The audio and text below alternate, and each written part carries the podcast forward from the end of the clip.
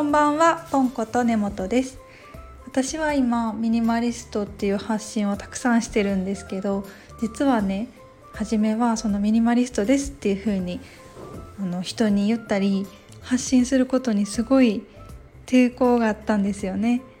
なんかミニマリストってす、うん、珍しいから変人扱いされるんじゃないかなとか異端児変わった人っていう風に見られてあんまりうん共感を得られないんじゃないかなってなんとなく自信がなかったんですよね。そうでもね実際あの小さく発信してみたんですよ。インスタのストーリーズとかそういうあんまり多くの人に見られないところから発信してみたら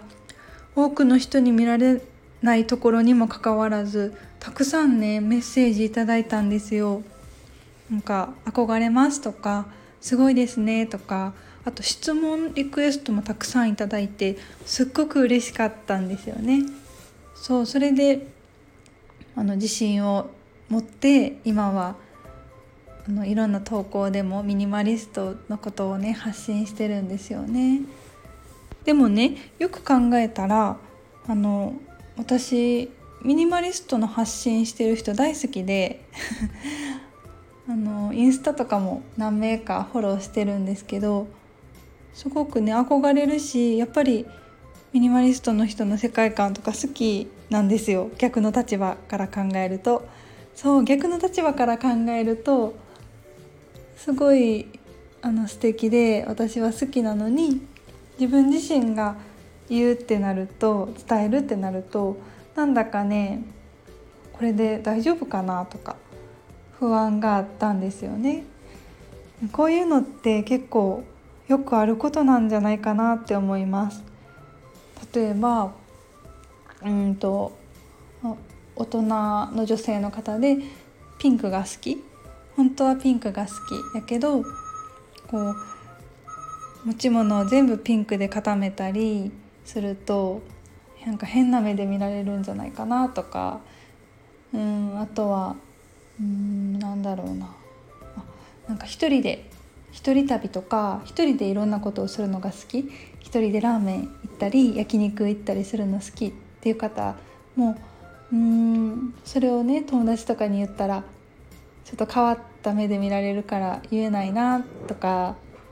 うんあとは夫？結婚してる方やったら旦那さんが好きでそう旦那さんのこと本当は好きだけどでも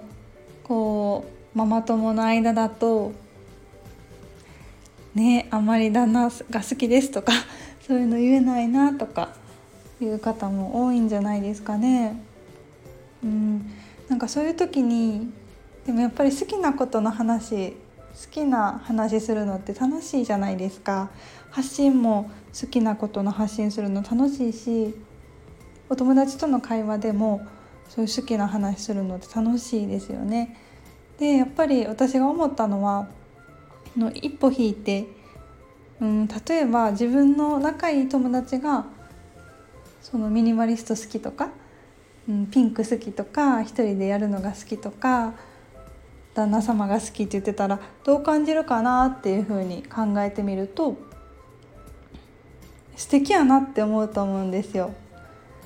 私はもし、うん、友達がそういうふうに好きなことをなんかこう自信を持ってお話ししてたり教えてくれたりするとわあ素敵やなって思います。うん、なのでなんか自分の好きなことに対して自信が持てない時とかはこうじゃあ相手が友達がそう言ってたらどうかなとかあとはまあなんだろう憧れの人とかがその好きなことの話をしてたらどうかなってそういうふうに考えてみるとなんかハードルが下がるかなって思いました。はい、ではではありがとうございました。